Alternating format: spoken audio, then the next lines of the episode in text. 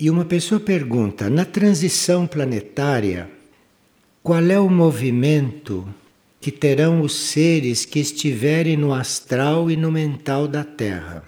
Esses seres terão o mesmo destino dos seres encarnados?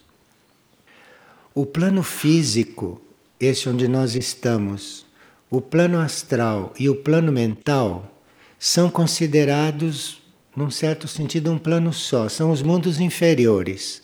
Quando se fala em gente do plano físico, para efeito de resgate, para efeito de trabalhos internos e tudo, está se incluindo o plano astral e o plano mental. Simplesmente porque nós estamos encarnados aqui no plano físico, mas uma grande parte nossa está no plano astral, nosso corpo astral, e uma grande parte está no mental. E os seres que desencarnam estão no astral ou no mental, segundo a evolução deles. Quando se fala em tratar dos seres durante os movimentos da transição planetária, está se falando desses três planos, inclusive os desencarnados. Todos os desencarnados normais estão no astral ou no mental.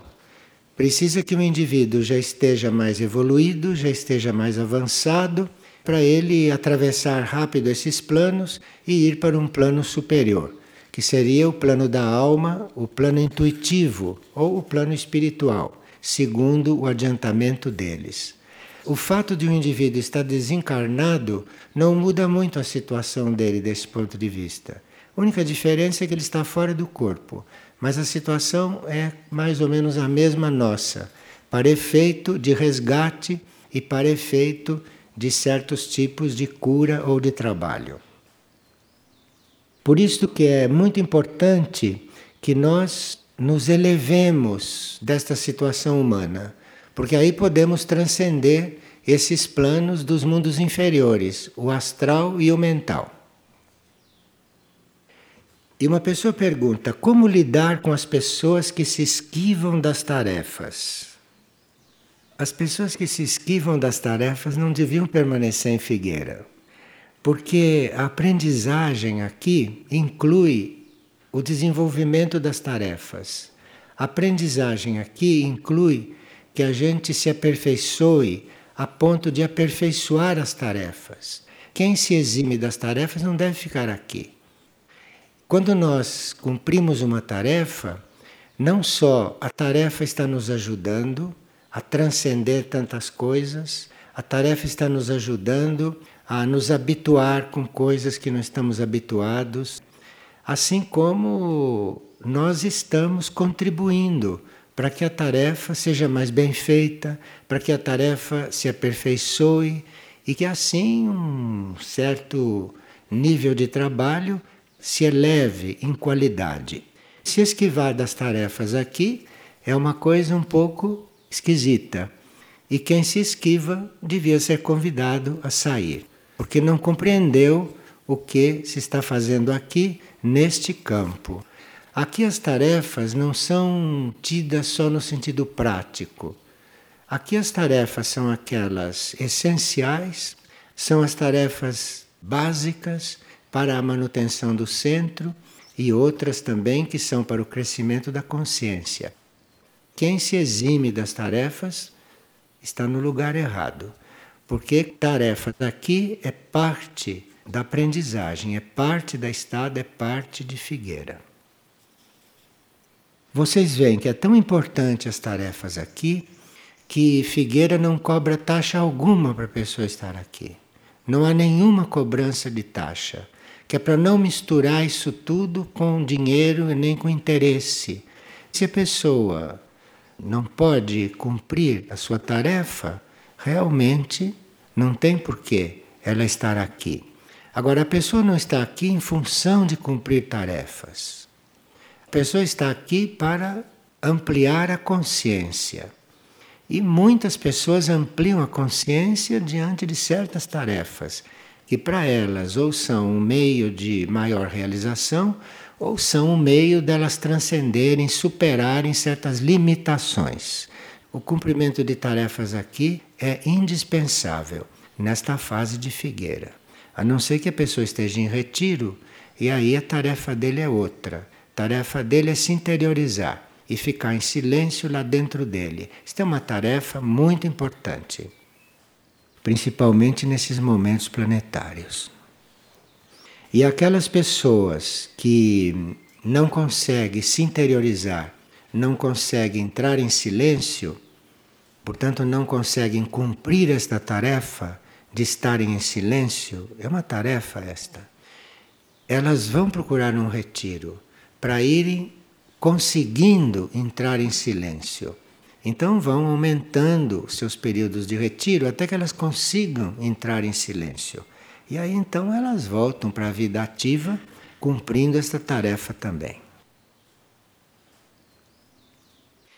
E aqui uma pessoa diz: no livro Aurora, nos está dito que haverá extratos vegetais que, postos em contato com o homem, poderão ajudá-lo a aprimorar-se em planos mais sutis. E ele então está perguntando se alguns vegetais são para isso. Aurora está se referindo a uma ampliação do reino vegetal na Terra. O reino vegetal está esperando pela purificação da Terra para ampliar a sua atuação aqui. E o reino vegetal existe não só no plano físico. O reino vegetal existe no plano etérico, no plano astral. Então, há muitos vegetais que podem ainda se desenvolver no plano etérico e no plano astral. E alguns que estão no plano físico, mas que não são conhecidos. Vocês veem, nós fazemos hortas imensas e não comemos certas ervinhas, certos capins sobre os quais a gente caminha. Existem pequenos matinhos que a gente diz que é mato e que tem muito mais substância do que que a gente cultiva na horta. O reino vegetal é muito desconhecido. O reino vegetal não é conhecido.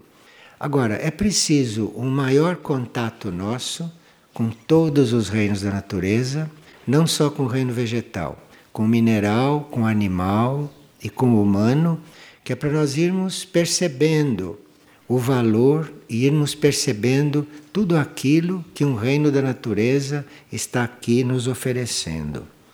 Então a aurora está se referindo a um novo reino vegetal que nós não conhecemos, mas que lá existe já em potencial. E uma pessoa está perguntando se cortar vegetais para comer produz o mesmo karma que matar animais. Não, não produz. Porque os animais não foram feitos para ser mortos pelo homem. Os animais estão no planeta para ajudar na transmutação de certas energias muito fortes, muito baixas, e que se não fosse a presença do reino animal transmutando essas forças, seria impossível a vida humana no planeta. A vida humana no planeta é possível porque existe o reino animal na superfície transmutando as mais baixas energias. Comer os animais é o mesmo que nós nos autodestruirmos, porque eles não estão aqui para ser comidos. Eles estão aqui para fazer um trabalho que nós não podemos fazer. E à medida que nós vamos dizimando os animais, à medida que nós vamos matando os animais, vai ficando karmicamente a nosso cargo um tanto dessas forças que eles deveriam estar transmutando. E vai chegar no momento em que muitos seres vão se sentir mal aqui na Terra, principalmente se algumas espécies animais começarem a se retirar.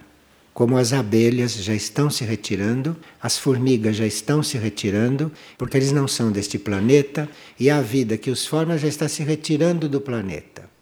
E assim, se o reino animal começar a retirar certas espécies, vai ficando para o homem transmutar certas forças. Isto que o homem está fazendo, de destruir as florestas, isso está acabando com uma série de espécies muito fortes que estão fazendo esse trabalho de transmutação e que, se deixarem de existir, isto fica inabitável para o homem de superfície. E se os animais sofrem, sim, os animais sofrem, não só enquanto estão sendo mortos, mas eles já começam a sofrer antes, porque os animais têm visão astral. Então, antes do homem chegar para assassiná-los, eles já estão vendo aquilo, eles já estão percebendo. E na hora que o homem os assassina, a carne deles já recebeu todo aquele fluxo tóxico do medo, do receio, da inquietação. O homem é completamente ignorante de todas essas coisas. E se o homem não for buscar um estudo por si mesmo, nenhuma dessas coisas ele vai aprender na escola. Pelo contrário, na escola ele vai aprender a ficar como está. Não vai aprender sair do lugar nestas coisas que são realmente importantes. Agora, se os vegetais sofrem, não. Os vegetais não sofrem porque o serviço deles como reino é também alimentar o homem. O reino vegetal está aqui, inclusive, para alimentar o homem. É o serviço dele, é o destino dele. Isto é o que ele veio fazer. Ele não sofre, não, por isto. O que o vegetal sente é um corte, mas isto é uma coisa rápida e que dependendo de como é feito, ele sente o mínimo, dependendo de como é feito. Enfim, muitas coisas dependem do homem. E esta mesma pessoa pergunta: como é o uso de certas plantas alucinógenas? Porque são usadas pelos indígenas para fins espirituais. Os indígenas usavam essas plantas em outras épocas. As plantas alucinógenas eram usadas pelos indígenas porque eles não tinham a possibilidade de desenvolver a mente como nós temos. Tudo aquilo que os indígenas no passado buscavam nas plantas alucinógenas, que era entrar em contato com os outros planos de consciência, nós hoje podemos fazer sem plantas alucinógenas. Pelo contrário, se nós hoje começarmos a usar plantas alucinógenas para irmos para os outros planos de consciência, hoje nós não vamos passar do baixo astral. E no baixo astral vamos ficar na ilusão de que estamos em contato com os níveis superiores. Hoje é desnecessário usar plantas alucinógenas para mudar de plano. E se você usa esses meios artificiais, você vai para o baixo astral e lá vai se iludir de que está em contato eventualmente com um plano superior. Hoje, isto que nós chamamos de indígena e que nós preferimos usar o termo consciência indígena, não indígenas, consciência indígena. Hoje, o que nós chamamos de consciência indígena os mais avançados e os mais evoluídos foram mortos, foram assassinados, porque vieram os brancos da Europa e os assassinaram quase todos. E aqueles que restaram passaram para os planos internos, para não continuarem a ser dizimados. E hoje a consciência indígena está toda nos planos internos e muito ativa. E hoje a atividade da consciência indígena está buscando canais para que esses canais possam transmitir aquilo que ela conhece da origem da Terra, dos ciclos terrestres e de muitas coisas que nenhuma outra raça tem conhecimento. Eu estou falando da consciência indígena mais elevada que se retirou da superfície da Terra, foi para os planos interiores, porque aqui estava impossível a vida. Se continuassem aqui, continuariam a ser assassinados. A consciência indígena tanto está nos planos internos, como está também na consciência intraterrena. Há uma parte da consciência indígena que está conduzindo civilizações nos níveis intraterrenos civilizações indígenas e que são muito avançadas, muito evoluídas. Nós temos uma aqui na Serra do Roncador, que está fazendo um contato dentro do possível com a superfície para começar a passar todo o seu conhecimento. Eles têm muito conhecimento do trato do plano monádico. Dentre as coisas que nós precisaríamos tomar consciência é que esses retiros da Fraternidade Branca, que estão no plano etérico, teriam que ser mais conhecidos dos seres da superfície. Mesmo porque muitos seres da superfície, quando desencarnarem, podem ser endereçados para esses retiros e fazerem lá uma vida evolutiva que não poderão fazer em nenhuma outra área do universo, porque são lugares realmente muito especiais. Nós conhecemos um que foi explorador inglês, Fawcett, que desapareceu na Serra do Roncador e que hoje é um dos seres que são muito ativos neste retiro do Roncador. Bem, uma pessoa fez uma pergunta a respeito de qual é a diferença entre nós ajudarmos uma pessoa e nós nos intrometermos na vida da pessoa. Porque na maior parte dos casos nós não estamos ajudando. Na grande maioria dos casos nós estamos nos intrometendo. Nós estamos invadindo a vida do indivíduo. Quando nós queremos realmente ajudar a humanidade ou ajudar alguém, nós devemos entregar isto para o nosso eu interno e não sairmos ajudando diretamente. Porque quando a gente sai ajudando sem a participação do eu interno, quem está agindo é o ego. Quem está agindo é o ego humano. E o ego humano não tem a menor noção da necessidade do outro, da necessidade real do outro. O ego humano só vê aquilo que o outro está necessitando na aparência. Mas o ego não tem a possibilidade de saber se é questão de ajudar ali ou se é questão de deixar como está, porque aquilo é uma aprendizagem para aquele indivíduo. Para ajudar um outro, nós teríamos que primeiro entrar em contato com o nosso ser interno, que é para o nosso ser interno ir organizando isto. Isto não quer dizer que a gente não se interesse mais por ajudar outras pessoas, mas que a gente se lembre que ajudar mesmo é com a participação do nosso eu interno e do eu interno da pessoa. Porque aí a nossa ação fica bem dimensionada, fica bem conduzida, ou não é feita quando não é o caso de fazer. Agora, o ego não tem a menor noção destas coisas. Agora, Madre Teresa de Calcutá dizia uma coisa muito importante que está ligada a esses assuntos. Ele dizia: quando nós vamos ajudar alguém, nós teríamos que não só dar a ajuda material, mas ali teria que ir também uma espécie de bênção espiritual que a gente manda junto. Porque sem essa bênção espiritual, esta ajuda tem muito pouco sentido. Esta ajuda é uma intromissão que eventualmente não devia estar sendo feita. Agora, quando nós começamos a pensar que nós somos o autor do serviço, aí é que tudo está perdido. Quer dizer, se você está como instrumento para que alguém seja ajudado, não esqueça que não é você que está ajudando. Você está apenas executando uma coisa que deve estar sendo feita pelos eus interiores, pelos eus superiores.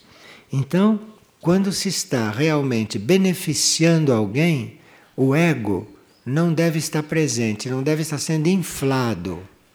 Você vê que as pessoas têm necessidade de ser infladas. Elas têm necessidade de mostrar que elas estão ajudando. Elas têm necessidade de que a gente veja que elas estão ajudando, que dê valor para a ajuda delas. Então, isto tudo são movimentos do ego e que espiritualmente não tem valor algum. Se essas coisas estão assim, está faltando aquele lado principal, fundamental, na ajuda que se dá, que é a participação do eu interno. Quando o eu interno está presente, quando o eu interno está na ajuda, isto é, quando é o eu interno que está realizando a tarefa, realizando a ajuda, nem passa pela mente do indivíduo que ele está fazendo alguma coisa. Para ele, ele não está fazendo nada. Ele está ali apenas vendo alguma coisa se realizar. E toda a energia dele, toda a capacidade dele está sendo conduzida pelo eu interno. Essas coisas parecem coisas para gente muito avançada, gente como Platão, gente como Joana d'Arc, essas coisas. Não, não é. Isso são coisas para nós. São coisas para nós que teríamos que nos habituar a emergir deste rame-rame, que é esta vida humana diária de todos os dias. Nós temos que aprender a emergir desse contexto, que é um contexto baixo, que é um contexto obscuro, um contexto ignorante. Então, isto tudo é para nós, não é para gente elevada, não. E aqui diz o seguinte para terminar: distingue-se este serviço não só pela competência prática, mas também pela ausência do egoísmo. Quer dizer, competência prática é óbvio, porque se você não está inspirado, se você não está agindo pela força do seu eu superior, não há competência prática. Você não é competente. Você está fazendo uma coisa mal feita, mais lentamente, ou mais rápido do que deve fazer, ou cheio de falhas. Quer dizer, aqui é preciso que a competência prática vem também desta união e da ausência de egoísmo, desta ideia, não, de que isso está sendo feito pelo ego. E aqui continua da seguinte forma: precisamos também nos lembrar que a atitude da alma adiantada para com o sofrimento pessoal não é a mesma atitude de uma alma comum. Então, uma alma comum, uma alma normal, tem uma noção do sofrimento. E a alma evoluída tem outra noção do sofrimento pessoal. Uma alma evoluída não vai se intrometendo na vida dos outros, porque o outro está sofrendo. Ela tem outra concepção destas coisas. Agora, sendo uma alma comum, uma alma normal, ela acha que não é assim. Então aqui diz: até onde nós conhecemos a história humana neste globo, todos os fatos mostram que a doença, a dor, a enfermidade e a morte são parte das condições que governam a experiência do corpo físico. Então, quando uma alma é evoluída, quando uma alma é adiantada, ela sabe que se existe um corpo físico e se ela está em um corpo físico, a doença, a dor, a enfermidade e a morte são parte das suas condições, parte das condições daquele corpo. Ninguém vai pretender estar num corpo físico e estar liberado de doença, de dor, de enfermidade e de morte. Isto é gente ignorante que não compreende isto e que fica fugindo destas coisas. E no você fugir dessas coisas, no você querer se eximir dessas coisas, você está deixando de fazer uma experiência que você só pode fazer dentro do seu corpo físico. E o seu corpo físico, com enfermidades, com dor, com doenças, vai te dar uma experiência que você não pode fazer se não estiver dentro dele. E quem é doente, quem tem dores, quem tem enfermidades, ou quem já está perto da morte, deve saber do que se está falando. Deve saber que transformações se passam conosco quando estas coisas estão em movimento. Então, uma alma evoluída pode sim tratar das doenças. A alma evoluída pode aliviar a dor, pode cuidar da enfermidade, pode ir se preparando para morrer, não é? Mas não tem nada contra estas coisas. E essas coisas começam apenas a aparecer, a alma evoluída as acolhe. As acolhe que é para usufruir de todas essas coisas para a sua elevação o seu crescimento e para a sua evolução. Essas condições de doença, de dor, de enfermidade, isto é próprio de todas as formas muito organizadas. Então, quanto mais organizada é a forma, mais isto acontece, mais isto está presente. Porque isto é parte do plano de evolução para o homem enquanto ele está dentro do corpo físico. Saindo do corpo físico são outros processos evolutivos. Mas dentro desse corpo físico, o processo é esse. E quando se está no corpo físico, não há doença, não há dor e não há enfermidade, isso são outros ciclos que o corpo está vivendo e que pode também acontecer. Mas o normal é que estas coisas estejam todas presentes, que é para a gente aprender a lidar com isto, aprender a usufruir disto e aprender a usar o corpo dentro destas coisas, porque isto afeta profundamente as células. Isto faz com que as células evoluam muito. E aqui se cita o caso de seres muito avançados que nós conhecemos e que fisicamente sofriam muito, como por exemplo Ramakrishna. Ramakrishna tinha um câncer na garganta, do qual ele veio a desencarnar, e era Ramakrishna.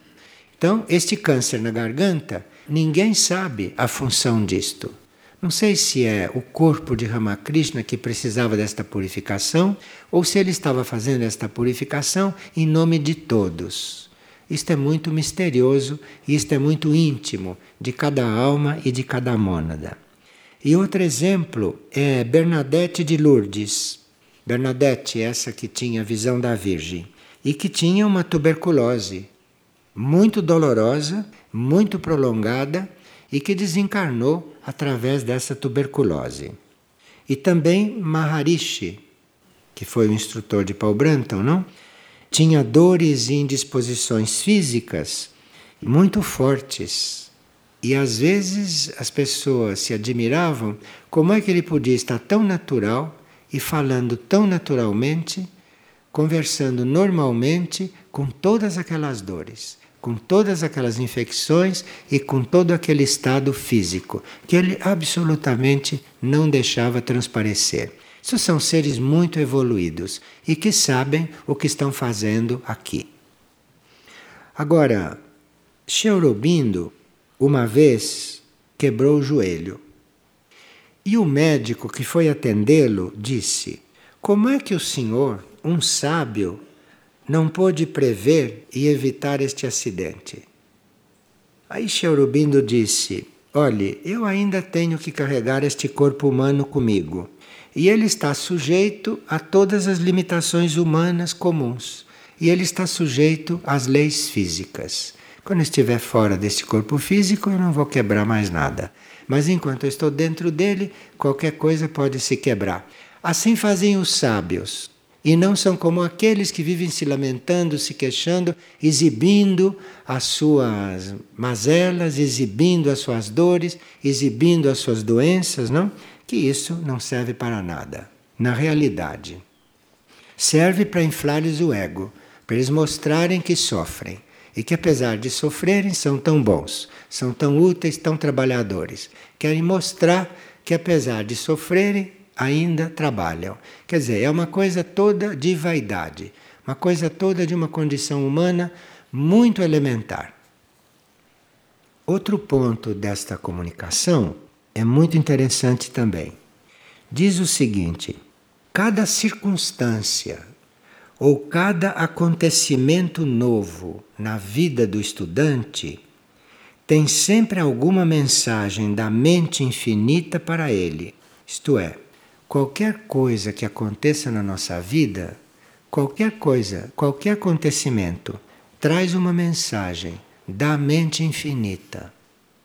Então, se nós recebemos qualquer coisa que acontece com bastante abertura, com bastante naturalidade, com bastante simplicidade, nós estamos recebendo livremente o que a mente infinita está querendo nos dizer. Porque a mente infinita não fala conosco assim como eu estou falando aqui. Porque a mente infinita não tem voz, não fala assim. A mente infinita às vezes fala trazendo acontecimentos. A mente infinita traz situações que nos ensinam, nos ensinam profundamente, se nós soubermos recebê-las. E disse: o estudante precisa descobrir esse significado interno e, de acordo com ele, reajustar os seus pensamentos e as suas ações. Quer dizer, nós somos condicionados a agir, a pensar, somos uh, habituados a agir de certas formas, a pensar dentro de certos esquemas, bastante atrasados normalmente. Então, nós somos habituados a viver dentro desses esquemas. E essas circunstâncias, que para nós às vezes são inesperadas, às vezes são incompreensíveis, isto vem para reajustar o nosso pensamento. Então, se uma circunstância aparece, aquilo está querendo reajustar a sua mente, está querendo reajustar o seu sistema de pensamento. Seu sistema de pensamento não serve mais. Então começam a acontecer coisas inexplicáveis para a tua mente comum, e isto veio para reajustar a sua forma de pensar e veio para reajustar a sua forma de agir. Veja que se nós tivéssemos atentos, nós estaríamos aprendendo o dia inteiro. Estaríamos aprendendo o dia inteiro. Às vezes nós estamos falando aqui e as luzes se apagam. Depois as luzes tornam a acender. E nós vemos as luzes apagarem, depois as luzes se acendem, e eu não sei se nós nos perguntamos: o que será que isso quer nos dizer? Qualquer coisa que aconteça. Se um pássaro bate naquela janela, aquilo está nos dizendo alguma coisa. Nós não temos que deixar aquilo de lado. Aquilo está nos dizendo alguma coisa. Se alguém entra aqui com uma atitude completamente exótica, completamente diferente, aquilo quer dizer alguma coisa para nós todos. Aquilo está mostrando para nós todos o que nós temos dentro para nos transformar. Aquela pessoa está mostrando isso. Então nós teríamos que realmente estar atento a tudo e não estarmos reagindo contra tudo o que acontece. E lembremos-nos, diz este texto, que nenhum empreendimento ou mudança deve depender só dos recursos do ego. Quando nós estamos percebendo que algo está nos pressionando para mudar alguma coisa, nós não teríamos que estar colocando ali só forças da personalidade para compreender, para suportar, para desenvolver. Não, o ego não basta para estas coisas. O ego é uma base o ego é para compreender, para aceitar, para agir, para fazer a parte externa. Mas é preciso que a gente chame um outro lado do ser para estar colaborando, para estar vivendo aquilo. E aqui diz que um pedido de ajuda em qualquer circunstância, mesmo quando parece que a gente não precisa de ajuda. Olha, nós estamos sempre precisando de ajuda. Sempre. Não há um momento que a gente não esteja precisando de ajuda, porque as forças que circulam neste planeta são forças muito heterogêneas. Nós todos precisamos de ajuda o tempo todo para estarmos neste mar de forças. E nós temos muita ajuda que não temos a menor ideia da existência delas. Porque sem essas ajudas que nós temos internas e externas, sem essas ajudas, nós não teríamos condições de estar neste mar de forças aqui da superfície. Então, o pedido de ajuda ao eu superior expande os nossos recursos e tem um valor protetor. Isto é, quando você pede ajuda ao eu superior, mesmo que pareça que você não precise de nada, nós estamos sempre precisando. Então você está sempre coligado com esta ajuda. E isto forma uma auréola de proteção. E esta auréola de proteção vai sendo construída, vai sendo fortificada, de forma que a uma certa altura você vá cumprindo a sua parte sem estar olhando muito para este lado, mas não antes de ter sido construída esta auréola de proteção, porque senão você está mesmo ocupado o tempo todo por essas forças que estão acossando. É preciso que esta auréola de proteção exista para que você possa ter um pouco de ar para poder fazer coisas do plano evolutivo. Porque senão, na maior parte do tempo, você está se resguardando, você está se defendendo, você está se eximindo de certos ataques, e isto tudo pode ser inconsciente. Como na maior parte das coisas é inconsciente. Nenhum de nós neste momento tem consciência do que está acontecendo no nosso plano mental. Então nós não temos consciência de tudo que está sendo organizado no nosso corpo mental, para que o corpo mental não seja atacado, perfurado e contaminado por certas coisas mentais que circulam no plano mental do planeta. Então, o nosso corpo mental, o nosso nível mental, precisa de muita ajuda. E existem seres, existem estruturas, existem hierarquias no plano mental que cuidam disso. Mas esta básica ideia de proteção, isto nós temos que cultivar. Isto nós temos que construir para que isso esteja presente o tempo todo. E aqui diz: no começo de cada dia, coisa que a gente esquece de fazer. No começo de cada dia, no início de cada empreendimento, no início de cada ciclo de trabalho importante, lembre-se desse seu nível que deve vir em ajuda, desse seu nível que deve estar presente e deve estar colaborando com aquilo. Se esse nível está presente, muda completamente a qualidade da sua atuação, do seu comportamento, muda a qualidade da sua manifestação. Então a gente teria que realmente não esquecer disto. Isto foi retirado de um filósofo que veio para a Terra, de um outro mundo, veio para a Terra só para nos ajudar a compreender estas coisas da mente. E deixou uma obra muito extensa a respeito disso. Nós estamos falando de Paul Branton. Então, ele veio para isto e nos deixou um longo conhecimento para nós irmos aprendendo a usar a nossa mente. E a obra dele começa a nos ensinar as coisas mais básicas da mente, como a concentração, até a nossa entrada e o nosso conhecimento da mente superior e da mente divina. Então, nós temos tesouros aqui na Terra que nós desconhecemos. Nós conhecemos esta literatura de cordel, que é a filosofia terrestre. É uma literatura de cordel, falando de filosofia. Parece coisa de modinha de, de guitarra. Então, é a filosofia terrestre. Então, é preciso que a gente tenha um pouco de interesse por estas coisas para ir mudando a nossa condição mental. Porque sem a mudança na nossa condição mental, nós realmente não saímos do lugar e iludidos por tudo aquilo que fazemos na vida externa, por tudo aquilo que realizamos, achamos que estamos vivendo, que estamos sendo úteis, que estamos sendo produtivos, que estamos sendo positivos. Sim, tudo isso é verdade, mas num nível inferior. Aqui tem que se acrescentar, aqui tem que se ajustar, são princípios superiores, são princípios de outros níveis de existência. Para isso que nós estamos aqui nesses momentos. Esses centros planetários que nós estamos estudando e que vamos estudar alguns outros que nós estamos chamando de retiros da Irmandade Branca.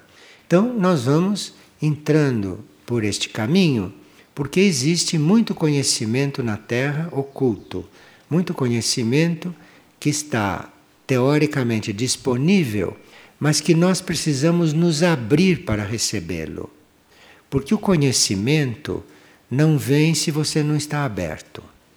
O conhecimento não se aproxima se você não o atrai, se você não pede que ele venha, ou se você não vai ao encontro dele. Aqui diz que a gente buscando essa inspiração e a gente buscando este relacionamento, a nossa eficiência é muito aumentada. Então, a nossa eficiência não é muito aumentada quando a gente se desenvolve só tecnicamente. Isso é uma das grandes ilusões da mente normal. Que é preciso muita técnica, que é preciso muitos instrumentos, que é preciso muita coisa material para você desenvolver a sua eficiência. A sua eficiência se desenvolve não é quando você tem grandes computadores ou grandes instrumentos musicais para tocar. Você pode ter um instrumento deste tamanhinho e a sua eficiência musical ser muito maior do que você ter um grande instrumento, um grande órgão. Isso não tem nada a ver com coisas materiais, não tem nada a ver com meios, com recursos. Os recursos ajudam, mas a eficiência não vem daí. A eficiência vem de você estar em contato com essas coisas, apelando para essas coisas e se desse apelo faz parte a atração de um desses instrumentos, aí a sua atuação pode ser ainda mais perfeita. E aqui diz o seguinte: para aqueles que perguntam o que é comunhão, se devem fazer comunhão, porque antigamente a gente ia na igreja para fazer comunhão, antigamente. Então as pessoas perguntam que é isso, não? E aqui diz que esta constante lembrança, esta constante recordação deste eu interno e mais elevado, com o tempo vai se tornando a nossa comunhão sagrada. A nossa comunhão é quando esse nosso contato sagrado com aquilo de mais elevado que nós temos se torna um hábito. Então isso se chama comunhão. Nós estamos em comunhão todas as vezes que estamos em contato com esse nosso lado maior, com esse lado mais sagrado. E diz que esse estado de comunhão é muito importante para nós termos uma vida fora do comum.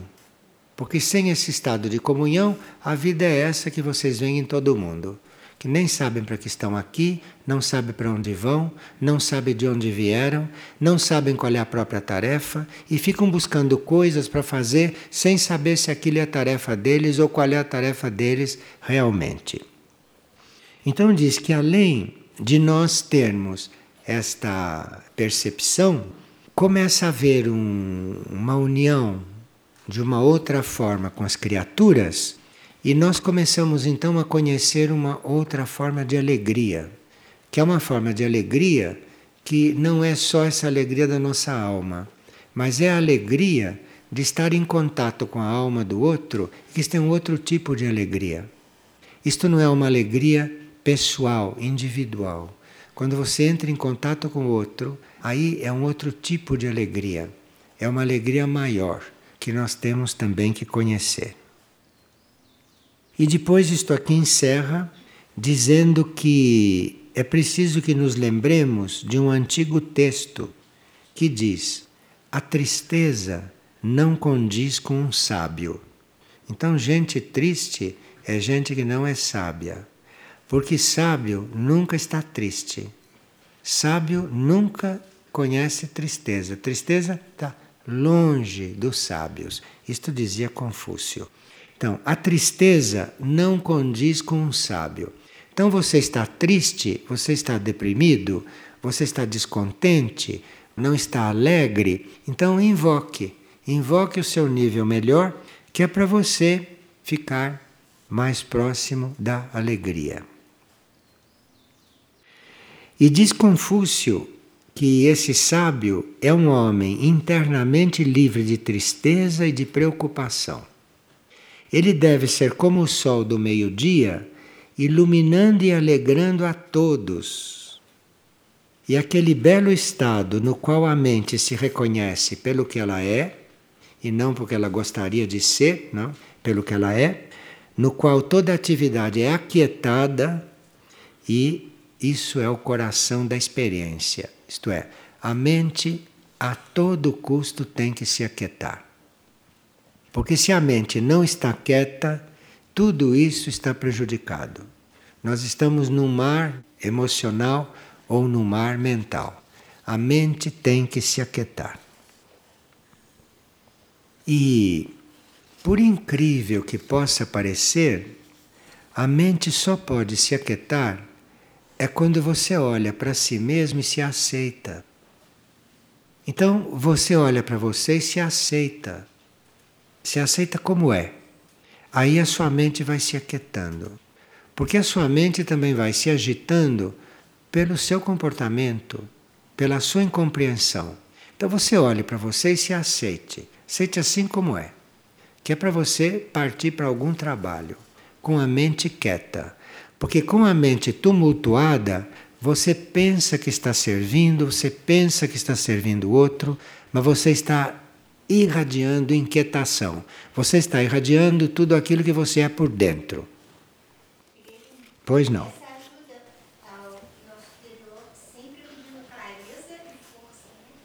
Sim, basta que você se volte lá para dentro. Você pode não estar pedindo nada. Você se volta lá para dentro, que a clareza vem. Vem aquilo que você precisar. Se é clareza, vem clareza. Se é força, vem força. Se é calma, vem calma. Se é instrução, vem instrução. Vem aquilo que você precisa. Mas precisa que você, com toda a humildade, saiba que a sua mente não basta que a sua mente não sabe, que a sua mente não conhece, e você então se volta lá para dentro. Porque quando você se volta para dentro, você não está se voltando para sua mente. Sua mente está em outro ponto. Você está se voltando lá para dentro, está se voltando é para o seu mundo interior, que não é só mente. E aí de lá vem aquilo que você precisa realmente, naquele momento. E se você recebe aquilo com bastante abertura, Daqui a cinco minutos, se você se volta de novo, vem coisa nova. É sempre novo o que vem lá de dentro, sempre novo. Mas precisa estar atento, precisa estar responsivo, precisa estar buscando. E se nós tivermos sempre nessa atitude de estar buscando, não tem perigo que você se arvore em se intrometer na vida dos outros. Não tem como. Porque você está tão ocupado com coisas tão básicas que estão acontecendo com você, que você vai mesmo na ajuda, a ajuda do outro, quando você é levado para fazer isto. Aí você vai realmente ajudá-lo. Senão você vai se intrometer. Como toda hora estamos nos intrometendo uns nos outros. E nós precisamos de muito silêncio para começarmos a entender o que se passa. Vocês veem tudo o que está acontecendo em Santa Catarina? Quem é que está se perguntando o que realmente se passa? O que significa tudo aquilo? Por que, que aquilo aconteceu? O que, que aquilo está querendo dizer? Que trabalho aquilo está fazendo em nós todos, não só em quem está lá? Quem está se perguntando isso? Estão preocupados em mandar pacote, em mandar dinheiro? Em... Quem está se perguntando o que significa aquilo? Que aquilo é uma mensagem para nós todos. Aquilo é uma situação que pode estar em qualquer lugar do planeta a qualquer momento. E em forma muito mais violenta do que lá. Porque lá está acontecendo com chuva. E quando os mares subirem, vai acontecer de outra forma. E quem é que está se perguntando o que significa aquilo? Para nós aprendermos alguma coisa daquilo.